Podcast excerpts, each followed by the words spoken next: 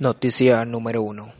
En menos de un mes, tres espectaculares atentados ocurridos en Turquía han saltado a los medios internacionales por su brutalidad y su trascendencia. El 10 de diciembre, dos suicidas en el estadio del club fútbol Besiktas del Estambul acababan con la vida de 38 personas, la mayoría policías, y herían a otros 166. En menos de dos semanas después, era un agente de policía quien esta vez asesinaba al embajador ruso en Anácar, supuestamente como venganza por las matanzas rusas en Alepo.